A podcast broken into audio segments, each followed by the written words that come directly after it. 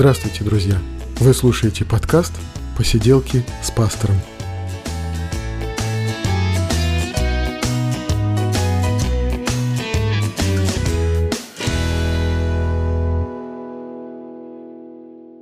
Привет, друзья! Это 67-й выпуск «Посиделок», и мы говорим о христианстве, о его истории, мы говорим о Священном Писании, мы говорим о том, что с нами происходит, что нам интересно. И вот сегодня снова в гостях у нас Андрей Ребенко, философ, преподаватель этики и философии, радиоведущий. Привет, Андрей! Привет, Женя, привет всем слушателям. Рад слышать. И сегодня у нас, да, и сегодня у нас такая тема, мне хочется поговорить о богословии процветания или о Евангелии успеха. Ну вот мы на постсоветском пространстве не очень-то часто, может быть, встречаемся с приверженцами Евангелия успеха, хотя, ну, крупные харизматические церкви, которые проводят служение исцелений, или там, скажем, например, курсы, которые посвящены финансам, благополучию, да, на что-то мы с удовольствием раздражаемся, что-то так нас интересует, мы заглядываем туда. Андрей, ты вот помнишь, такая была книга «Доверьте Богу ваши финансы» в 90-е годы, да, в бедные, нищие 90-е? Слушай, там много было всяких книг, я вот, вот эту именно я не припомню, но вообще по финансам, да, было, было направление. Курсы, да, да, да. Об этом писали. И не только на харизматической почве, да, среди баптистов тоже какие-то такие группки создавались, или там, скажем, какие-то лекции, беседы, даже проповеди зачастую. И, и в общем-то, библейски обоснованные зачастую, да? Ну, среди баптистов я меньше встречал, хотя успешных баптистов, богатых, э, роскошно живущих я видел. И, кстати ну, да. говоря, наверное, те люди, которые хотя бы об этом говорят, может, не более честны, чем те люди, которые говорят говорят о том, что да нет, богатство это не важно. Я слышал такие проповеди от баптистов, которые жили роскошной жизнью. Mm. И при этом э, вот мне кажется, что, наверное, тут уж э, честнее те люди, которые хотя бы об этом говорят и не скрывают этого. Это тоже хороший да. вопрос, кстати. В 90-е, опять же таки, образовалось сообщество предпринимателей христиан, да, они там как-то пытались вот в какие-то верхи выйти даже, да, так вот вполне серьезно этим занимались. Ну да. Ну а само вообще э, вот это вот богословие или там, скажем, Евангелие благополучия, да, богословие преуспеяния, оно образовалось, как я понимаю, все-таки на таком богатом жирном Западе, да, как в, в 90-е оно тут сюда только хлынуло.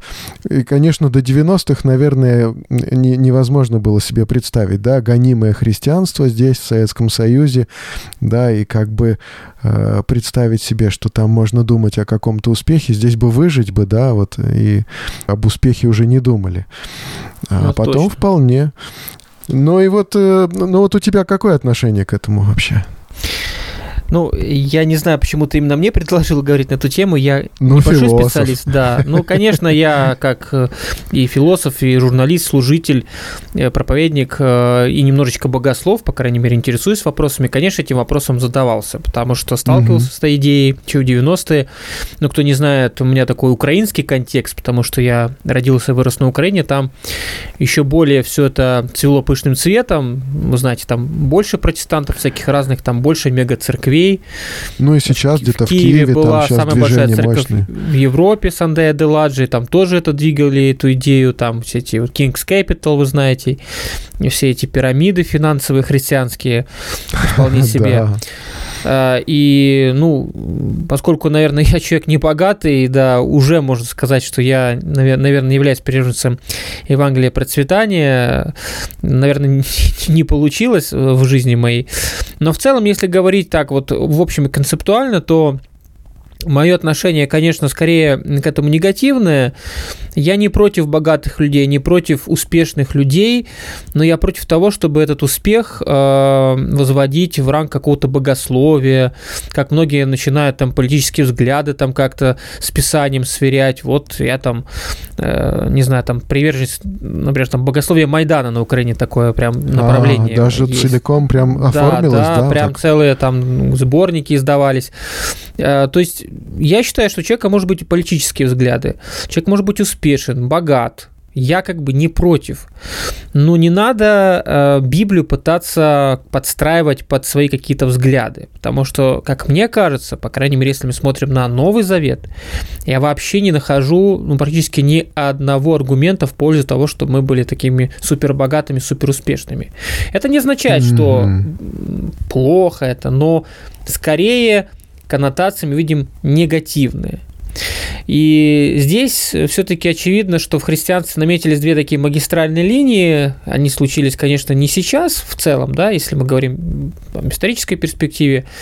Это линия линия аскетическая такая, что мы должны, наоборот, там чем скромнее, тем лучше. Ну, вот в католичестве были ордена всякие разные, типа францисканцев, например, да, то есть это орден такой ну, бедности. Да.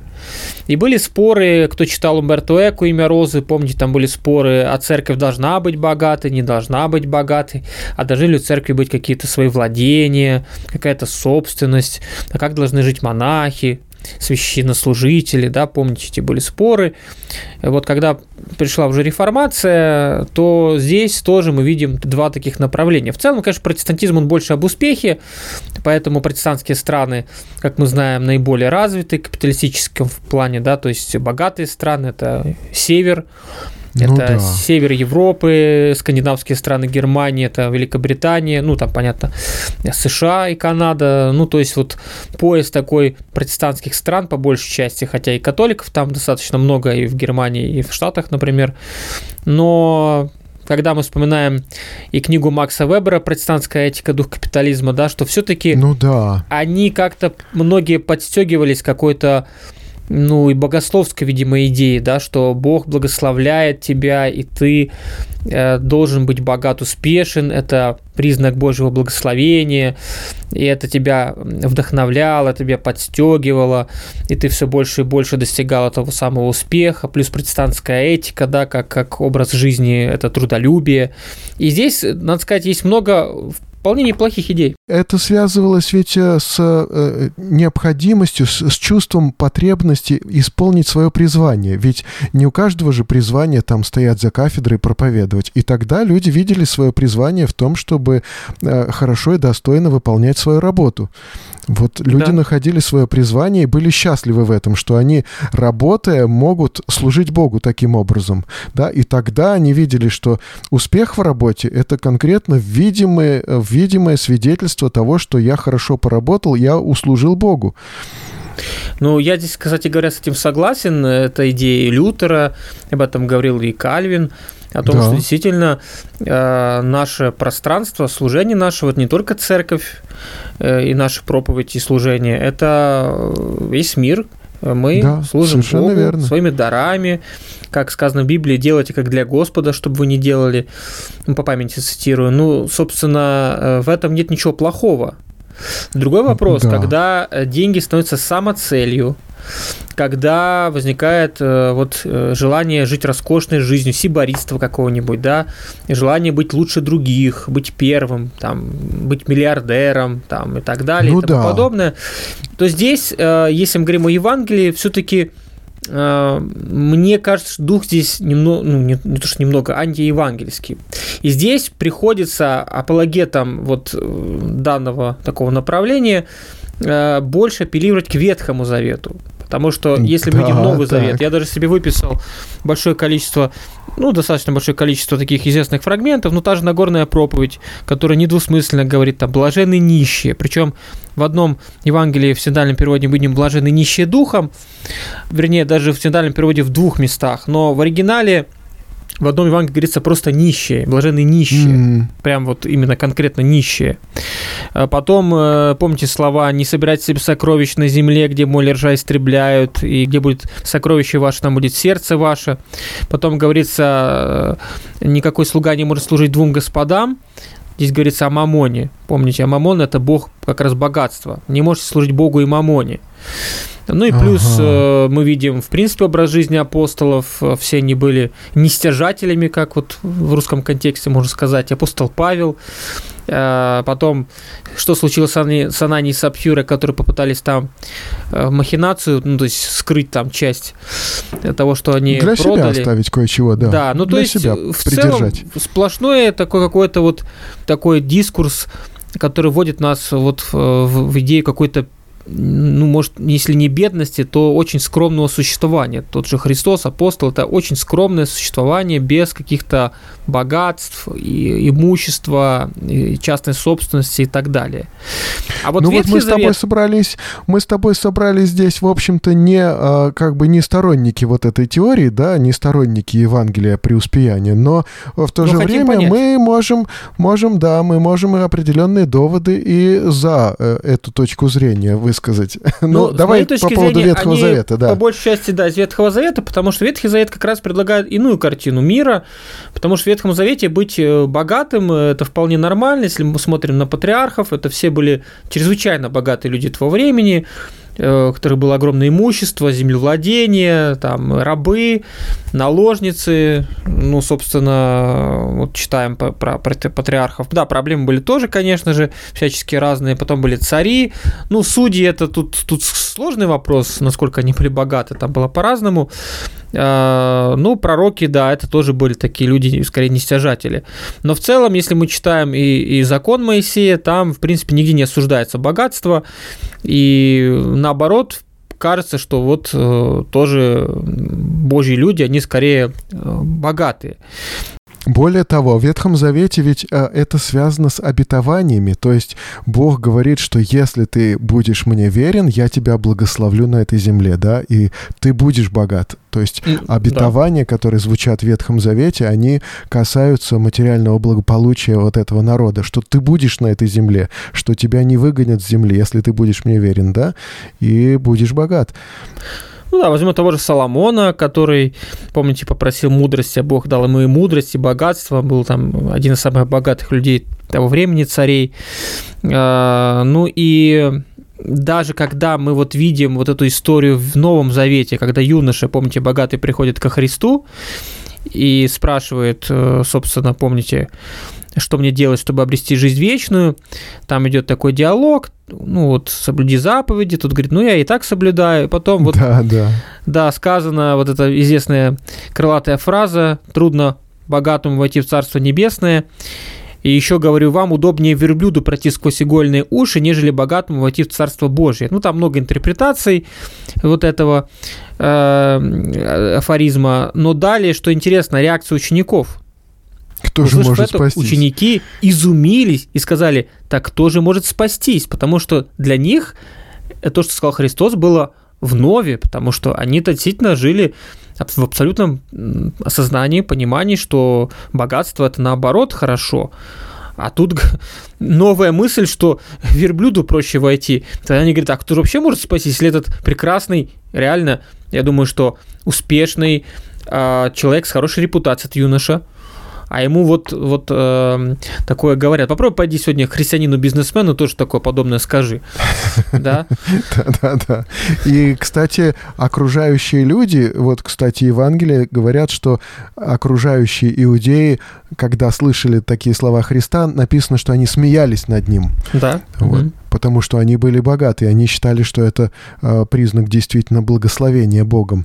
Но вот э, давай-ка я просто хочу тебе предложить несколько аргументов, которые приводятся вот сторонниками такого вот Евангелия преуспеяния, да, и э, первый из аргументов, он говорит, Бог не изменился, Бог тот же, да, и вот это очень часто.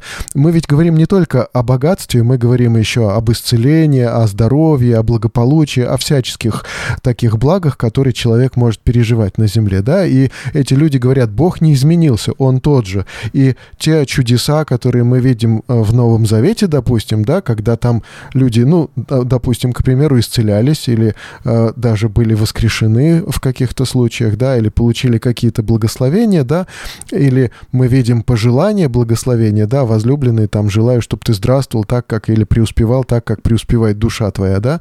Мы как бы, ну, не будем истолковывать этот текст, потому что он может быть истолкован еще и двояко. Но э, вот есть всякие разные такие тексты.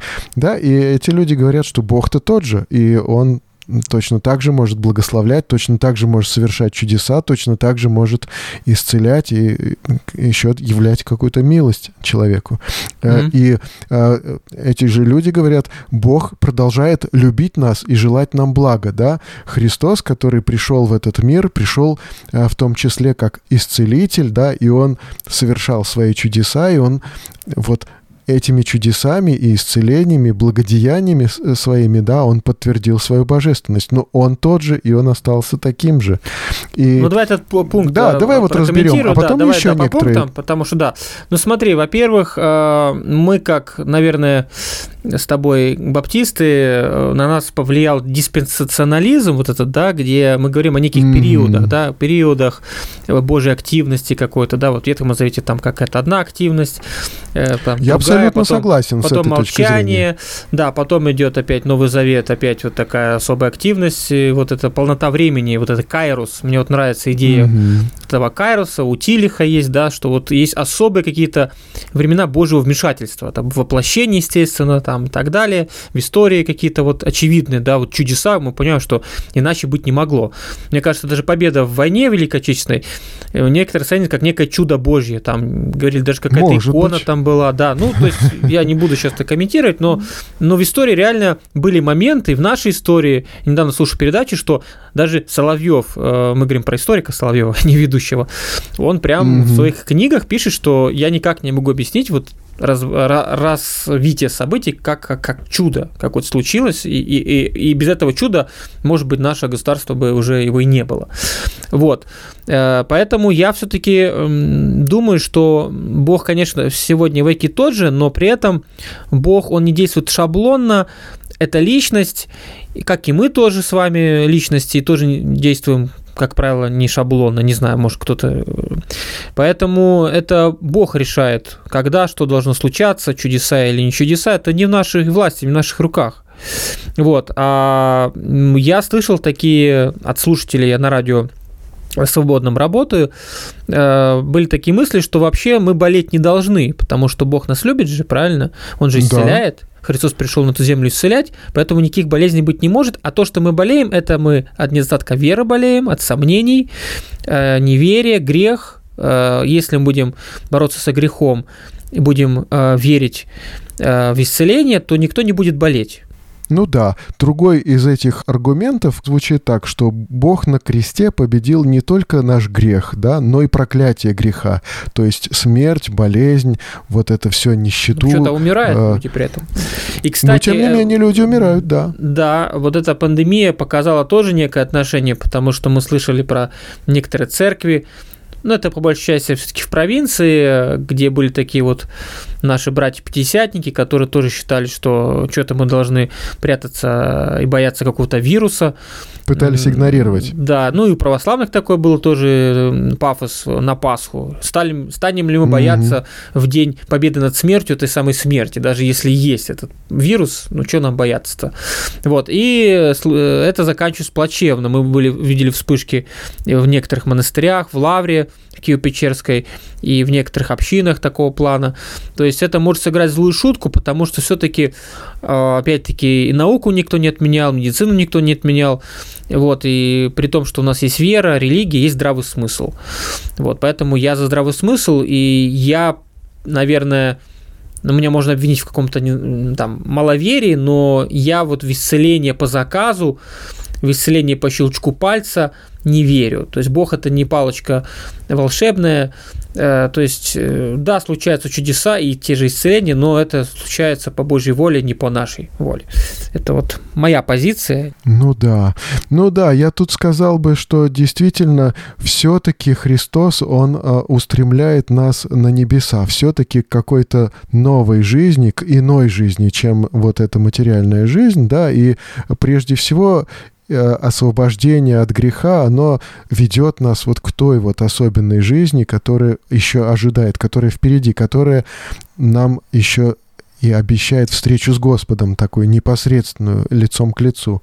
И вот к той э, жизни нас Христос и устремляет. И вот мне кажется, действительно, когда мы зацикливаемся на благополучии здесь и сейчас, то мы немножко теряем из фокуса, теряем из вида Христа, и вот эта вот любовь ко Христу все-таки, она э, как-то теряется, уходит, потому что нам важнее становится вот я, мое благополучие, мой успех, мое ну, переживание. Еще, знаешь, такое потребительское отношение к Богу здесь видится, что если ты приходишь к Богу из каких-то утилитарных, часто прагматических соображений. Кстати, в Америке это вот это Евангелие процветания возникло в Америке в прошлом столетии, 20-м, насколько mm-hmm. я могу судить, это, ну, это позднее такое явление, именно вот Евангелие вот этого процветания, благополучия, там со всеми утекающими последствиями. Понятно, что ты о деньгах, и, и не только. То есть, э, и реально это стало привлекать многих людей, которые стали идти в церковь часто не потому, что там нужду во Христе, а потому, что реклама хорошо подействовала, мне хочется быть успешным, я хочу из грязи в князи, хочу там исполнить американскую мечту, American Dream, да, церковь мне может в этом помочь. Как некоторые организации сетевого маркетинга, они же тоже так завлекали людей, что ты сегодня никто, а завтра ты вот поработаешь и вот выскочишь на вершину пирамиды и будешь успешным, богатым человеком, все будут тебя уважать, тебя будет там дом, машина и так далее. Вот мне кажется, что здесь вот Э, вот это потребительское отношение, плюс еще вот эта реклама, и опять-таки может сыграть злую шутку. То есть, мне кажется, последствия этого может быть, могут быть весьма-весьма печальными. И, кстати, еще один пример приведу.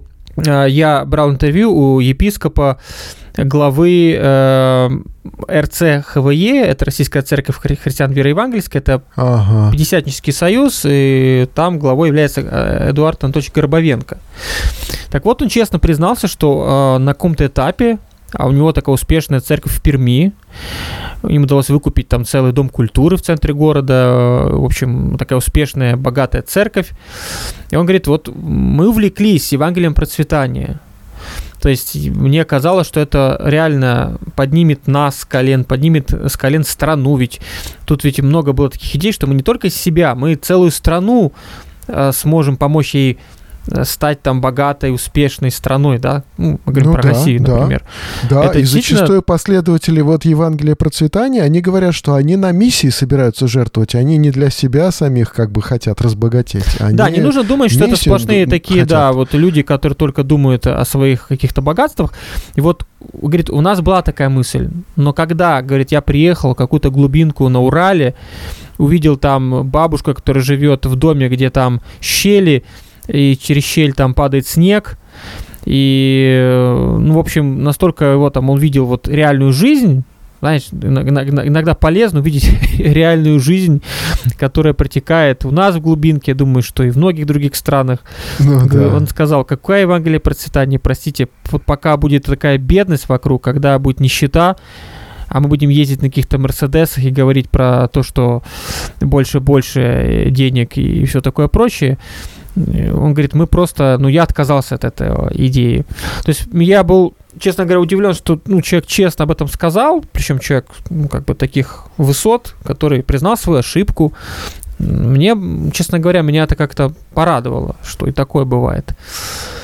Ну вот э, Э, я когда размышлял над этой темой, да, я наткнулся на такого человека, Кеннет Хейген. Это был mm-hmm. один из идеологов, вообще вот лидеров э, Евангелия процветания. Он прожил длинную жизнь, 86 лет он прожил и умер в 2003 году.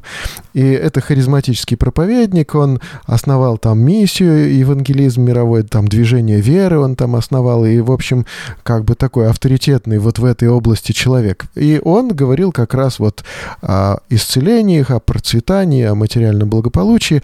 И где-то к концу своей жизни, вот после 83 лет уже, что-то вот он так понял как-то по-особенному. Он вызвал своих последователей, вот ближайших своих соратников, и, значит, устроил им выволочку мощную. Один из э, вот последователей даже не явился, категорически отказался приходить mm-hmm. на эту встречу, значит, и он говорил о том, что э, идолослужение богатству и дискредитация библейского взгляда на преуспевание происходит вот э, среди последователей этого движения, а после подарил им свою книгу, которая называлась «Прикосновение царя Мидаса». Вот мы понимаем, что да, вот человек, который к чему и прикасался, все обращалось в золото, но это обернулось для него катастрофой.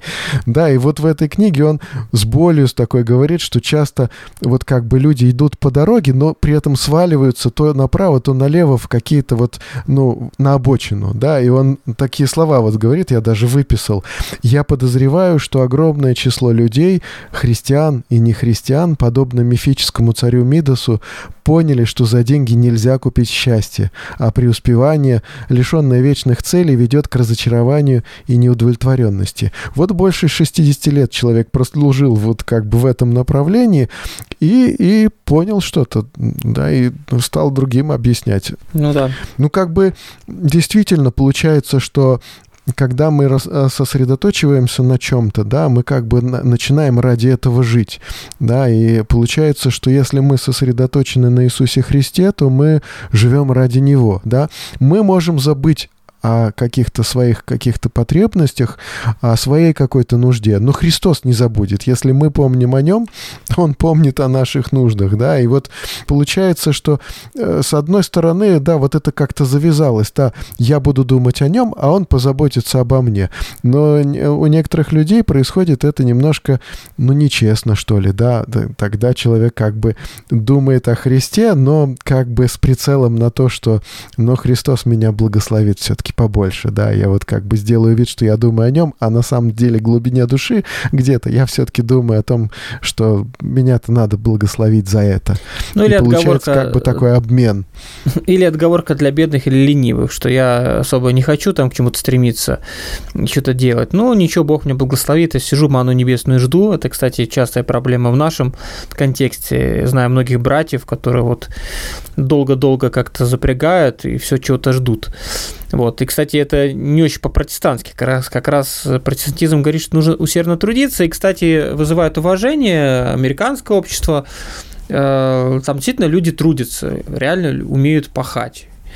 Вот почему мы говорим, что вот у нас музыка такая какая-то, да, там не очень качественная, а там как-то все в качестве, потому что там люди как-то относятся более ответственно, больше вкладываются э, в то, что делают.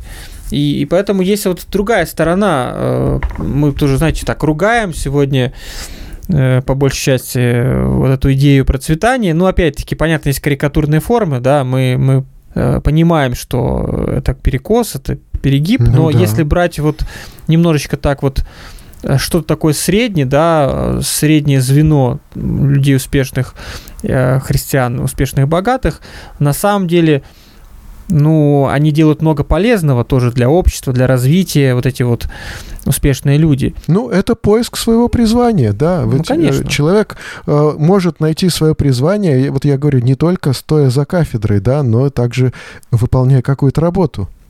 Не нужно просто навязывать повестку дня другим. Если у тебя получилось, э, и ты, э, ну, удалось тебе, ну, это дар, я считаю, вот есть там предпринимательская жилка у человека, да, бизнес-жилка.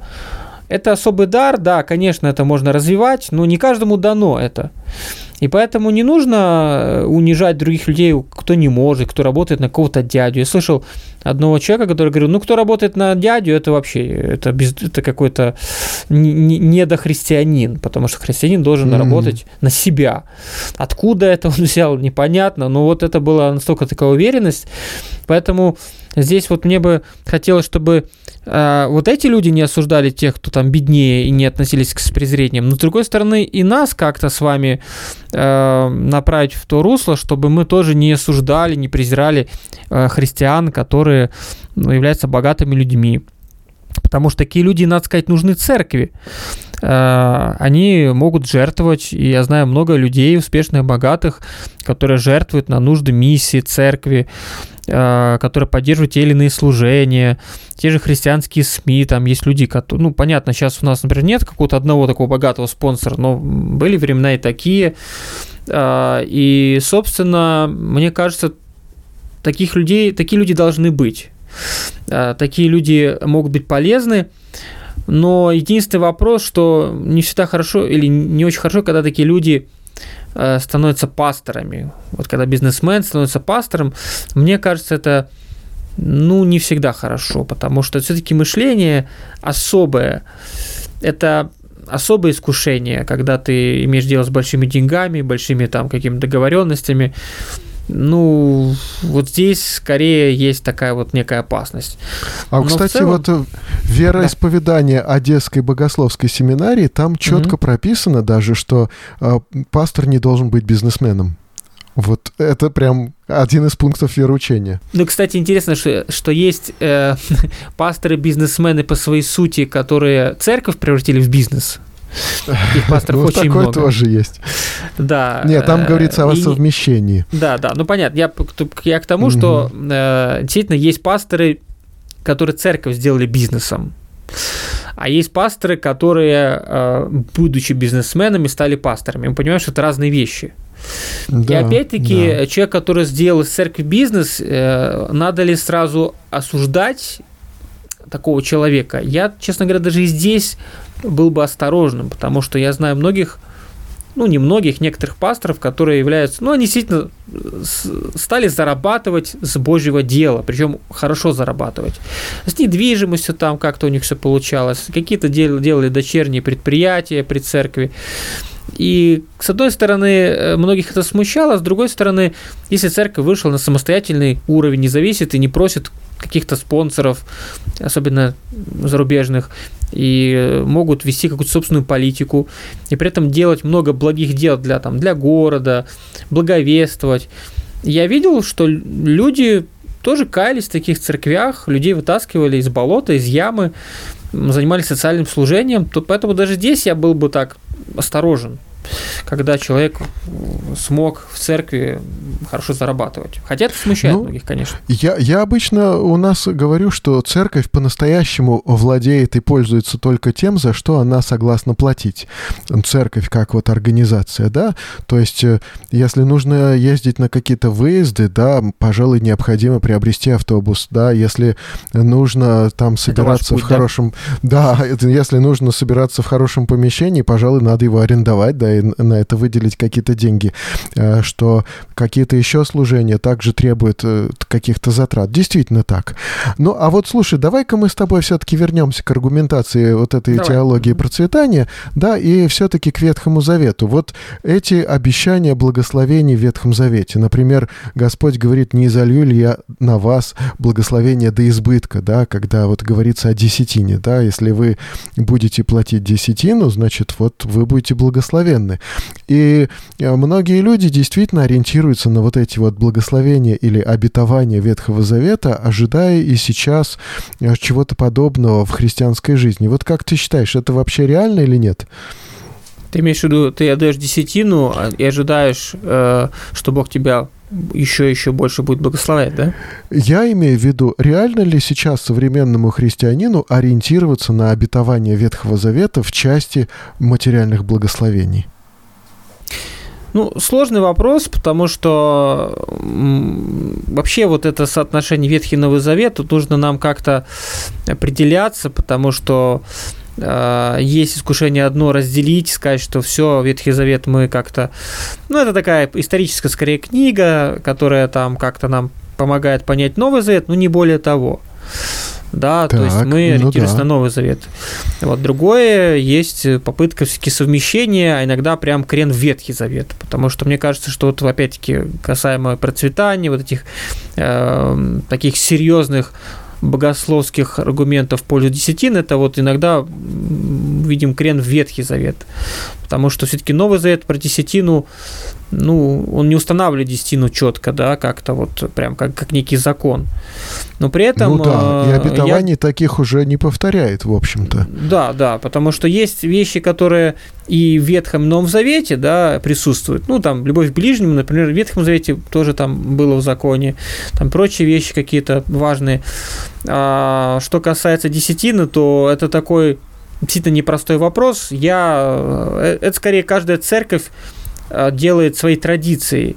А как десятина должна работать, как она должна, э, скажем так, людьми осуществляться. Да? Где-то э, шапка ходит по залу, где-то висят э, ящички, а где-то прям есть просто список, где люди приходят и, собственно, расписываются, говорят, вот я столько-то заработал, столько-то там даю на церковь. Сейчас появились в период карантина даже онлайн-кассы и карточки там, да, и люди делают перечисления. Поэтому это скорее все-таки дело какого-то Э, какой-то внутренней традиции церкви. Я отношусь к десятине вполне положительно, я понимаю, что для церкви это надо, для того, чтобы церковь существовала как-то, сама себя обеспечивала. Ну, ну конечно, да. это, это хорошо.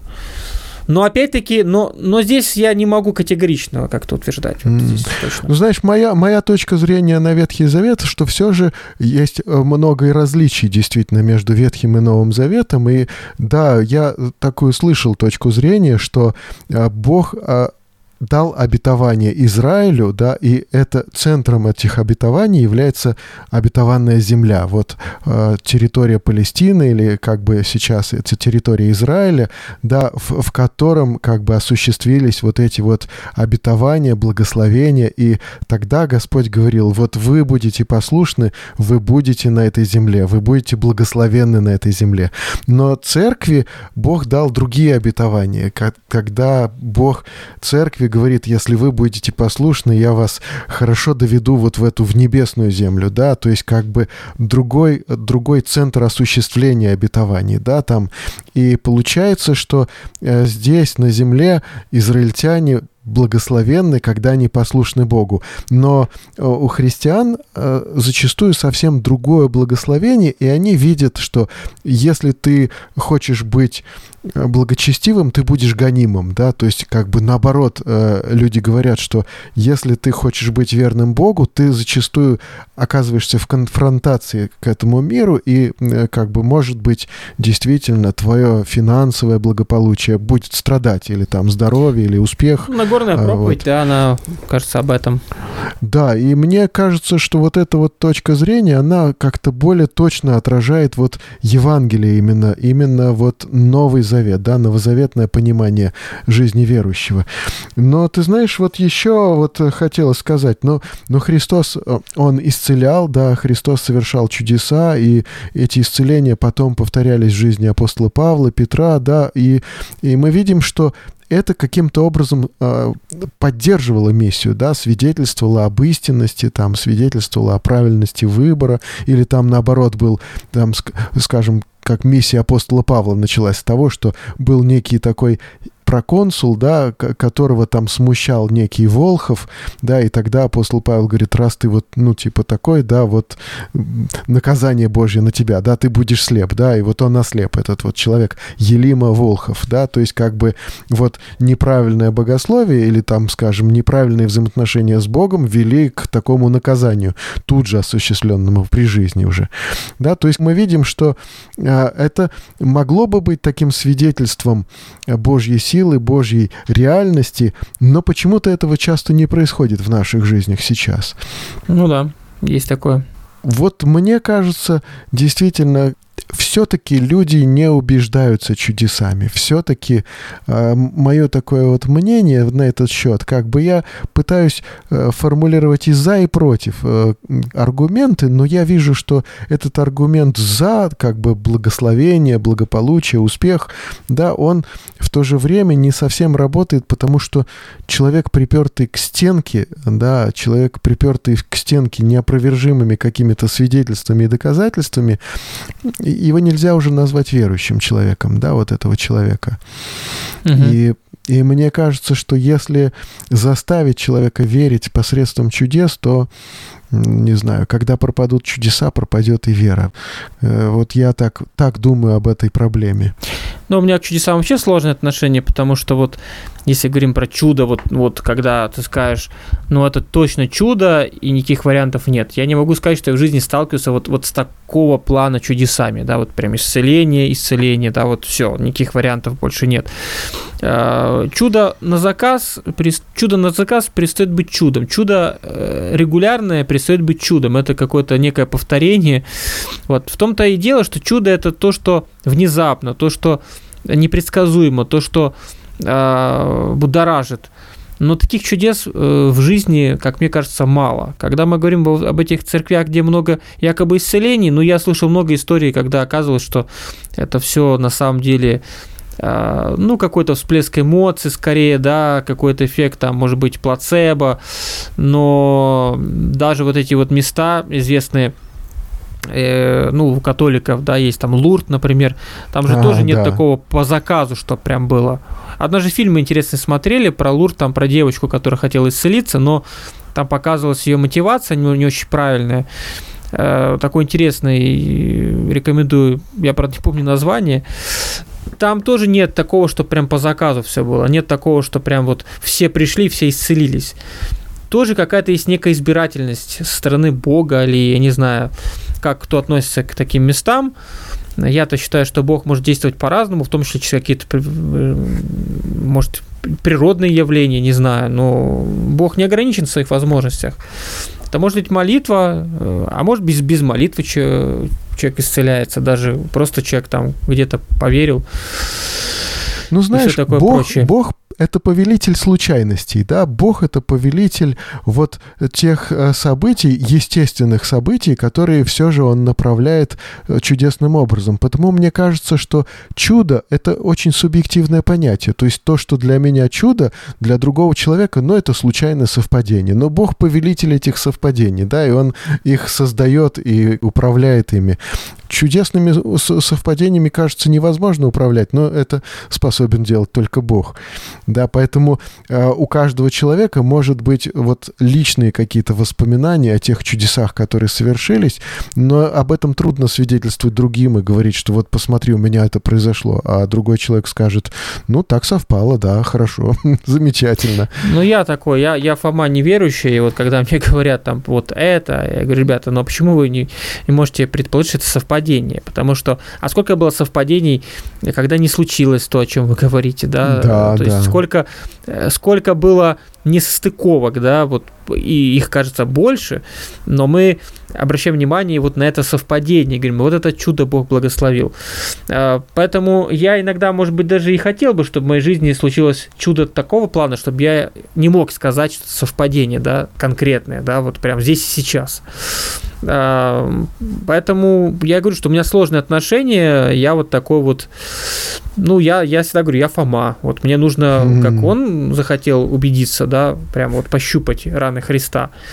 Вот, наверное, я вот из тех, кто кому нужно. Я слышу какие-то голоса, мне говорят, но я, я все время такой, а, ну да, да, ну хорошо. Ну, как бы рад за вас.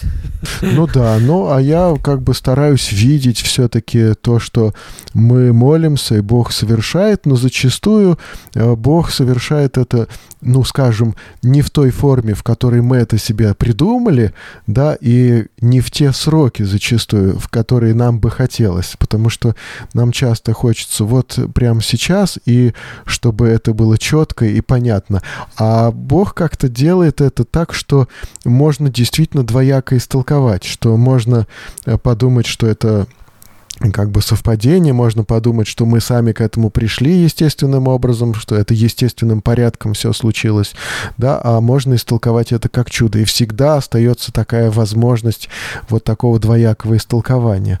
Но, знаешь, вот еще, э, как бы, может быть, уже напоследок, мне хотелось сказать, вот я неоднократно слышал в таком ну, скажем, миссионерском ключе, таком, когда люди кому-то благовествовали, кому-то, кого-то призывали к вере, и когда говорили, ты только обратись к Богу, да, и у тебя в жизни все наладится, ты только вот уверуй, да, и у тебя сразу все вот э, пойдет таким правильным образом, да, и меня часто это очень сильно раздражало. Ну, откуда вы знаете, да, ну как вы, э, что, нету, что ли, верующих людей, у которых вот кавардак полный в жизни, да, нету верующих людей, у которых там э, нет работы, там бедные, там больные или там еще что-то.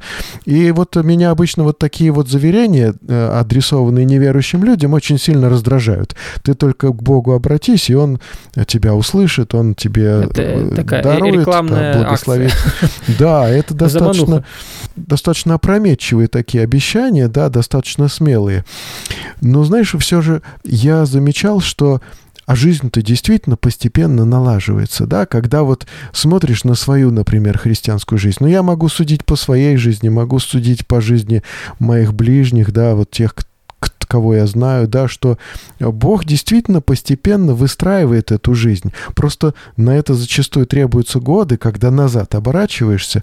Кажется, что сейчас ты находишься в хаосе, но посмотри назад и видишь, что за годы христианской жизни жизнь, она как из мозаики постепенно сложилась, и те моменты, которые мне вот казались, что ну как-то они случайные, они как-то вот э, спонтанные или странные в моей жизни, какие-то искусственные или ненужные, неудобные для меня, да, это касается и работы, это касается моей учебы когда-то, когда я учился, да, и я замечал, что все-таки оборачиваясь назад, все как-то сложилось так удачно, да, вот, ну как, как сказать удачно, вот как-то правильно сложилось, хотя не было просто, и там, скажем, не было там, скажем, не больно или там не было благополучно так, но постепенно мы видим, что Бог все равно складывает эту жизнь и делает вот что-то цельное такое, что-то прям правильное, чем можно наслаждаться и чувствовать вот это довольство, что Бог действительно взял свои руки и что-то сделал из этой жизни. Вот мне кажется, все-таки отчасти, отчасти истина в этом присутствует. Только это происходит не сразу, не автоматом, да, не без боли. Вот, наверное, так. Ты замечал по своей жизни, что у тебя mm-hmm. как-то жизнь все-таки вот сложилась? Ну, я слышал твое свидетельство, да, и мы беседовали в прошлых подкастах, ты рассказывал о своей жизни, да, как ты учился, как ты поступил в институт на вот философский, да, как ты переехал в Москву, и тоже вот в твоем твоем рассказе о твоей жизни, да, я слышал, что Бог работал над этим, да, Бог участвовал, и все-таки Он устроил как-то вот так вот, что привел тебя вот к твоему сегодняшнему состоянию, и э, та прошлая жизнь обрела какой-то смысл, да, и, и цельность. Мне так кажется, показалось по твоему свидетельству. Mm-hmm.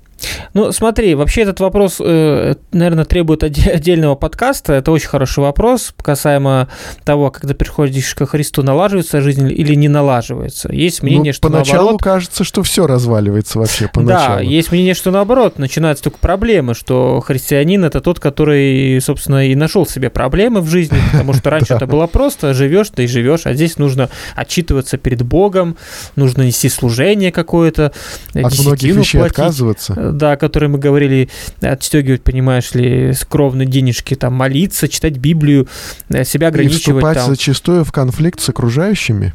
Ну, с окружающими, потом этика тоже там такая серьезная. Поэтому, ну, такой момент. Э, плюс э, никто не обещает легкой жизни. Христос говорит, что это крест.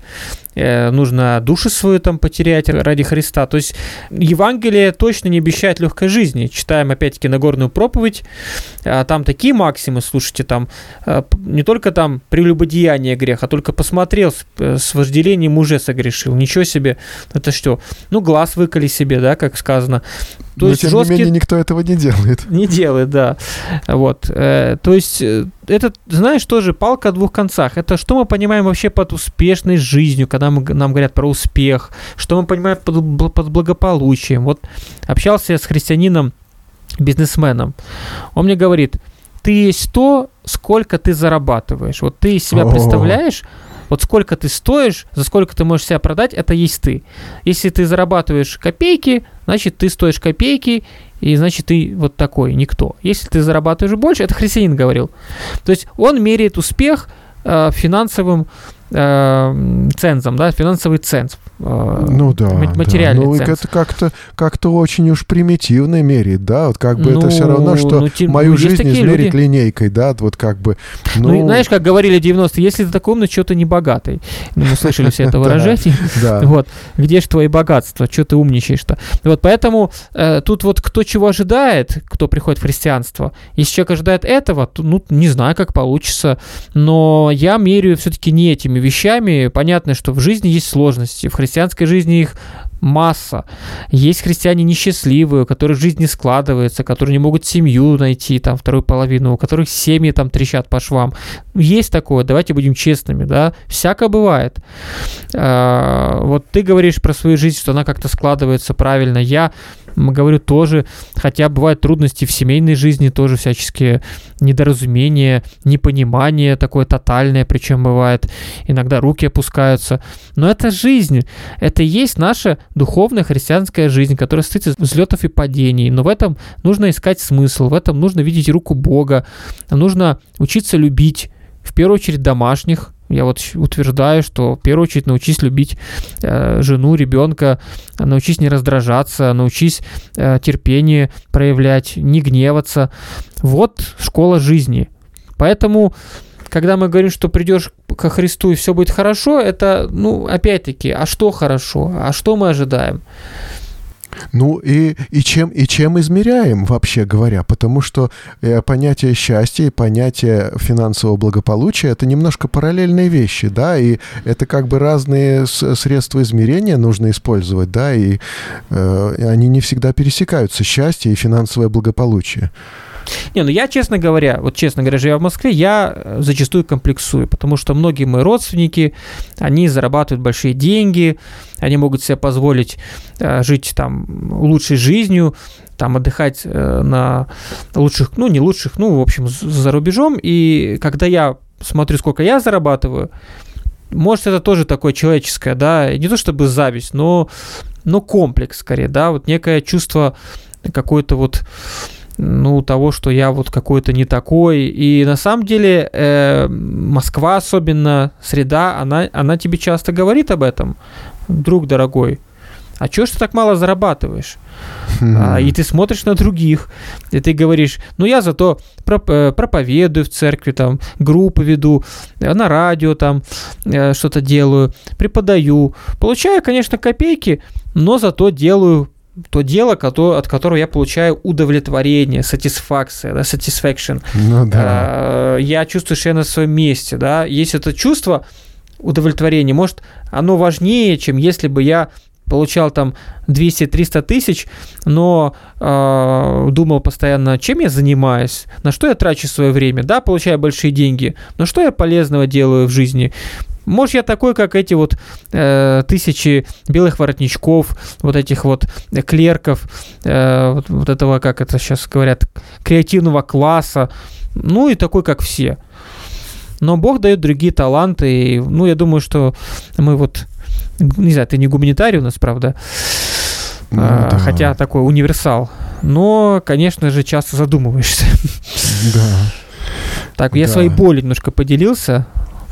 Ну, болью. Но, а вот действительно, все же, э, да, несмотря на то, что э, кажется, что, да, есть люди побогаче, поуспешнее, но если ты нашел свое призвание, мне кажется, что вот христианское понятие счастья, оно можно его как бы раз, разложить по трем таким параметрам. А, это спасение, призвание и любовь. Вот если как бы вот эти три параметра, с ними все нормально, то мы понимаем, что да, это вот, конечно, вот состояние счастья, да, то есть у тебя, когда есть взаимоотношения с Господом, есть э, чувство любви, да, и есть, э, ты нашел призвание, это ты, ты делаешь то, что тебе доставляет удовольствие, и оно у тебя получается. Да, ну вот как бы кажется, а что еще надо в жизни, да, действительно. Но терзают смутные сомнения, они-то приходят, понимаешь? Так.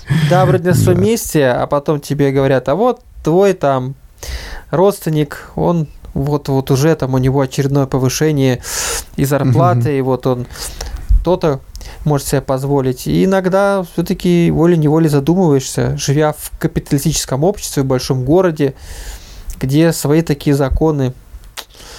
И в христианстве таких людей очень много. Вот, и, э, и получается, что, а вот оставшийся вот этот хвостик, да, когда вдруг получается, что э, чего-то мне не хватает, да, не знаю, э, будет ли мясо на завтрашний обед. Вот, кстати, сказать, а бывало ли у тебя такое, что вот ты понимаешь, что на завтра тебе э, на обед нечего будет купить, потому что нет денег? Не, в последнее время такого не было, но в 90-е мы это, думаю, ну, да, многие проживали. Знакомы, и когда да. в общежитии жил, будучи студентом, такое бывало, конечно. Но я думаю, что сейчас мало кто может сказать, особенно живя в большом городе, Ну, аж уж о еде-то, я думаю, что никто не думает, и даже об одежде. Ну, скорее вопросы аренды квартиры, да, это серьезные вопросы и нервотрепка, потому что вот там не платят зарплату, и ты думаешь, а как ну, будут да. платить за аренду. Ну, ну, на еду как-то люди, люди, люди находят денежку. Ага. Вот вопрос, поеду ли отдыхать на море, это волнует многих. Смогу ли я машину новую купить или ремонт сделать? Вот, понимаешь, мы вот, вот такими вопросами нынче заботит ну, да. такие вопросы. Ну, а вот эти вопросы действительно, может быть, некоторые из них можно и э, в молитве к Богу от, от, адресовать, что Господь, а как нам отдохнуть в этом году, да, может быть, и, и в этом смысле, может быть, мы можем быть услышаны, да, если мы обращаемся к Богу с этой нуждой. Так что, ну, сегодня мы говорили о Евангелии благополучия. Мы не сторонники этой теории, да, но тем не менее мы понимаем, что есть разные аргументы за и против. Мы понимаем, что мы не склонны сводить э, вот все теории, даже те, которые мы не разделяем, к таким достаточно примитивным моделям, которые легко критиковать. Нет, мы стараемся разбираться и стараемся понять, почему же люди выдвигали такие точки точки зрения, такие теории. И мы понимаем, что да, отчасти и все мы, все современные христиане, отчасти сторонники такой теории, потому что хотели бы молиться и быть услышанными, хотели бы в болезни получить исцеление, хотели бы э, и жить благополучно на этой земле, да, но понимаем, что есть что-то гораздо более важное, гораздо более ценное в нашей жизни. Это наши взаимоотношения с Господом, спасение, вечное спасение наших душ и окружающих нас людей, дорогих для нас. Поэтому, понимая, что э, у нас есть какие-то земные потребности, какие-то наши желания и проблемы, да, мы понимаем, что Бог, тем не менее, э, возлюбил нас и ведет нас в свою землю правды, и потому мы можем быть довольны имея пропитание и одежду, как говорил апостол Павел. Ну что ж, Андрей, спасибо тебе большое, что ты пришел на эту беседу. Мы снова записывали ее удаленно. Будем смотреть, как получится наш монтаж и что получится в результате этой э, вот обработки нашей э, беседы. Да, пока наговорили я... много. Да, пока я благодарю тебя, что ты пришел, что ты пообщался со мной. Надеюсь, что мы когда-нибудь еще снова будем записывать подкасты вместе. И спасибо, Оффлайн. друзья, что слушали. Спасибо, друзья. Тебе, Жень, спасибо за приглашение. Спасибо, друзья. Спасибо, Андрей. До свидания. Спасибо. До свидания, друзья.